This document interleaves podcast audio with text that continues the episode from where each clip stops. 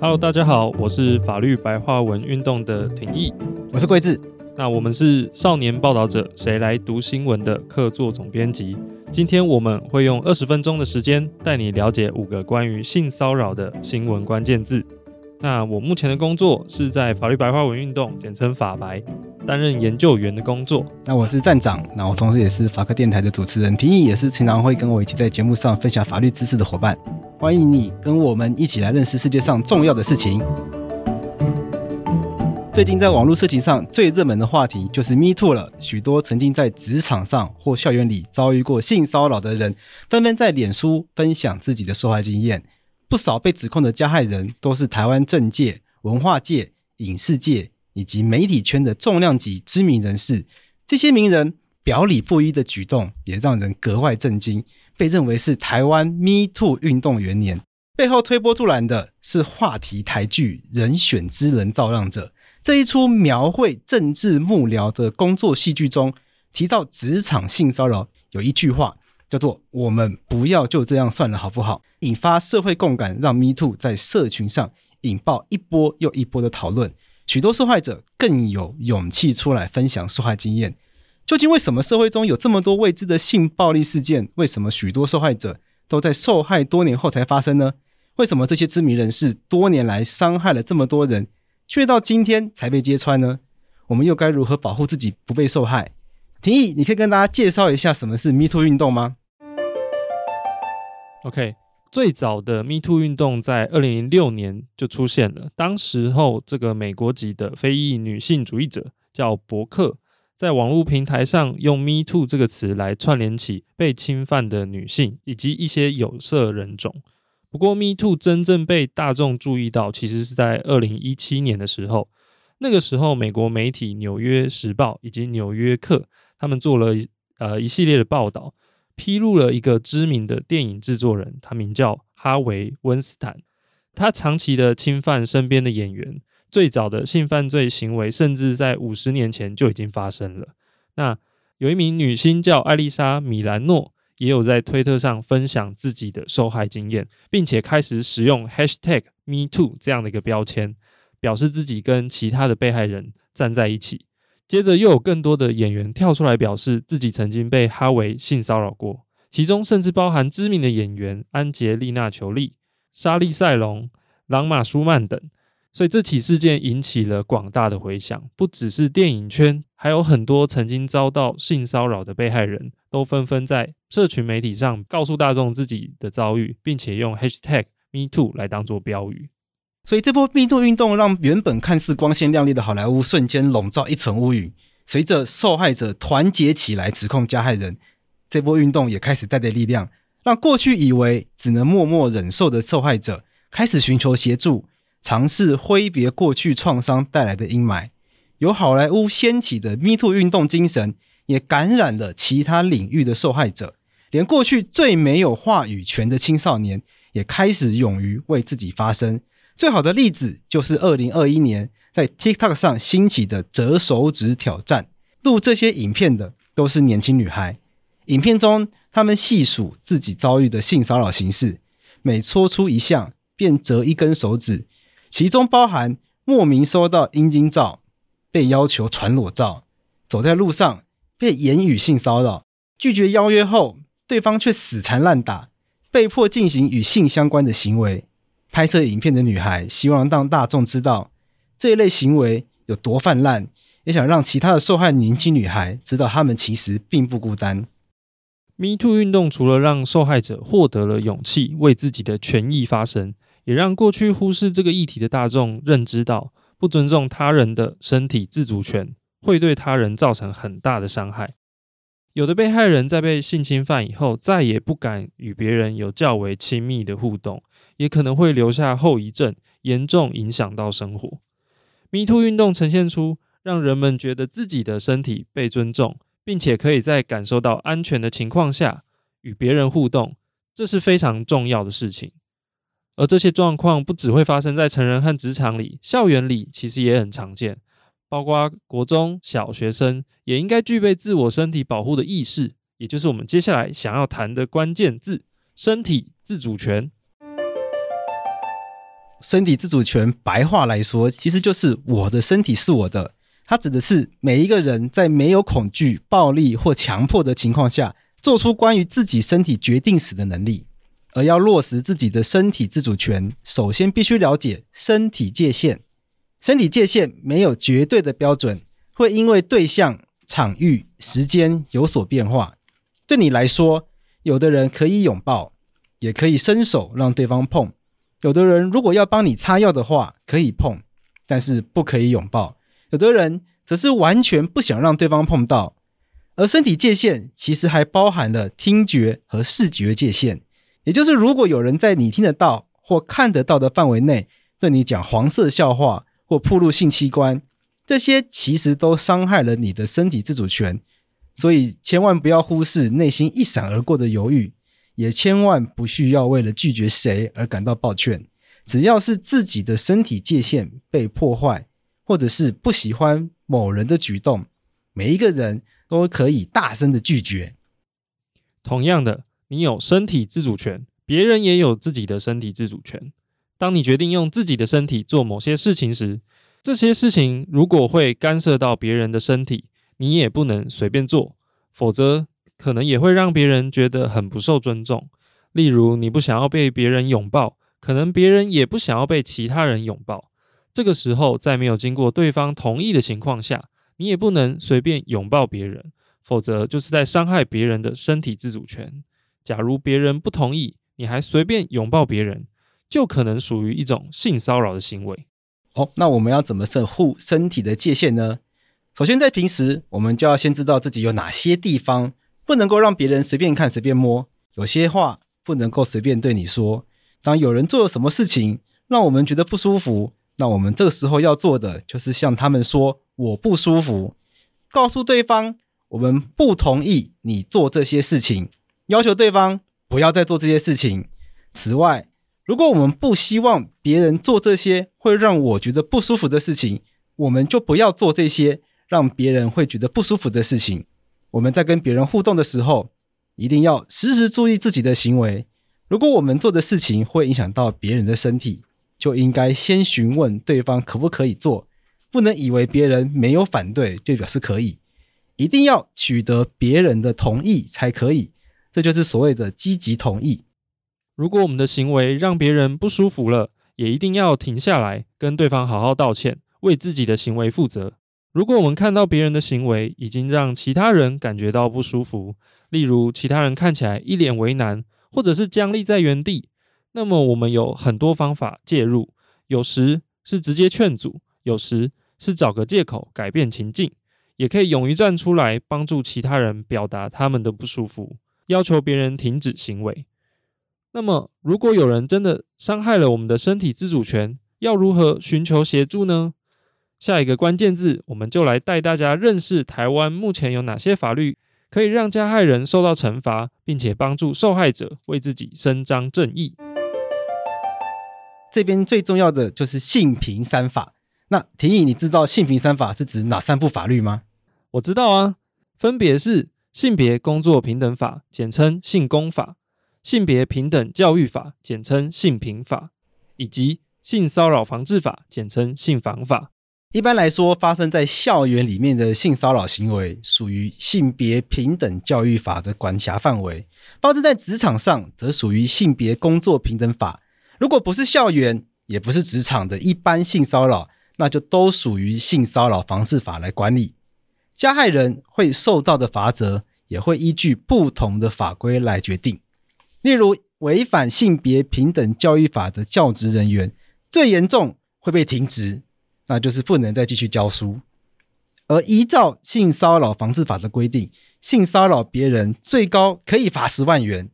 意图性骚扰别人，趁别人来不及阻止的时候，亲吻、拥抱或触摸对方的隐私部位，更是一种叫做性骚扰罪的犯罪行为。严重的话，会面临两年有期徒刑，也就是要去坐牢哦。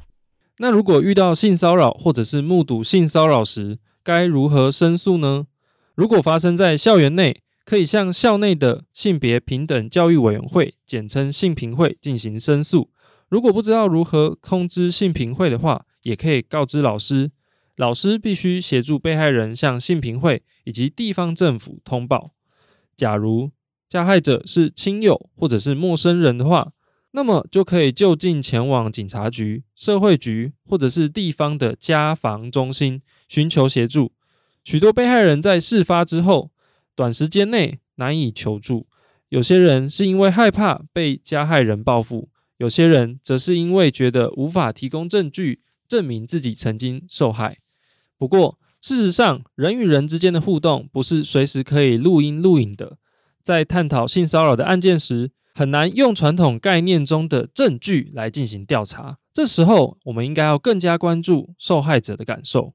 对于受害者来说，受到性骚扰当下的心情或许难以平复，无法立即通报。而在校园或职场外，一般性骚扰事件，也就是适用性骚扰防治法的事件，可以在事发后的一年内提出。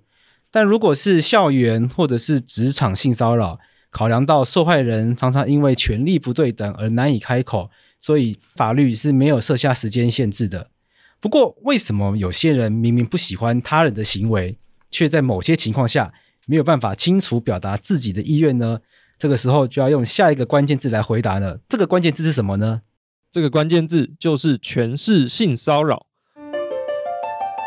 权势性骚扰指的是在权力不对等的情况下，加害者仗着受害者不敢拒绝，或者是之后讲出去也没有人会相信，所以做出性骚扰的犯罪行为。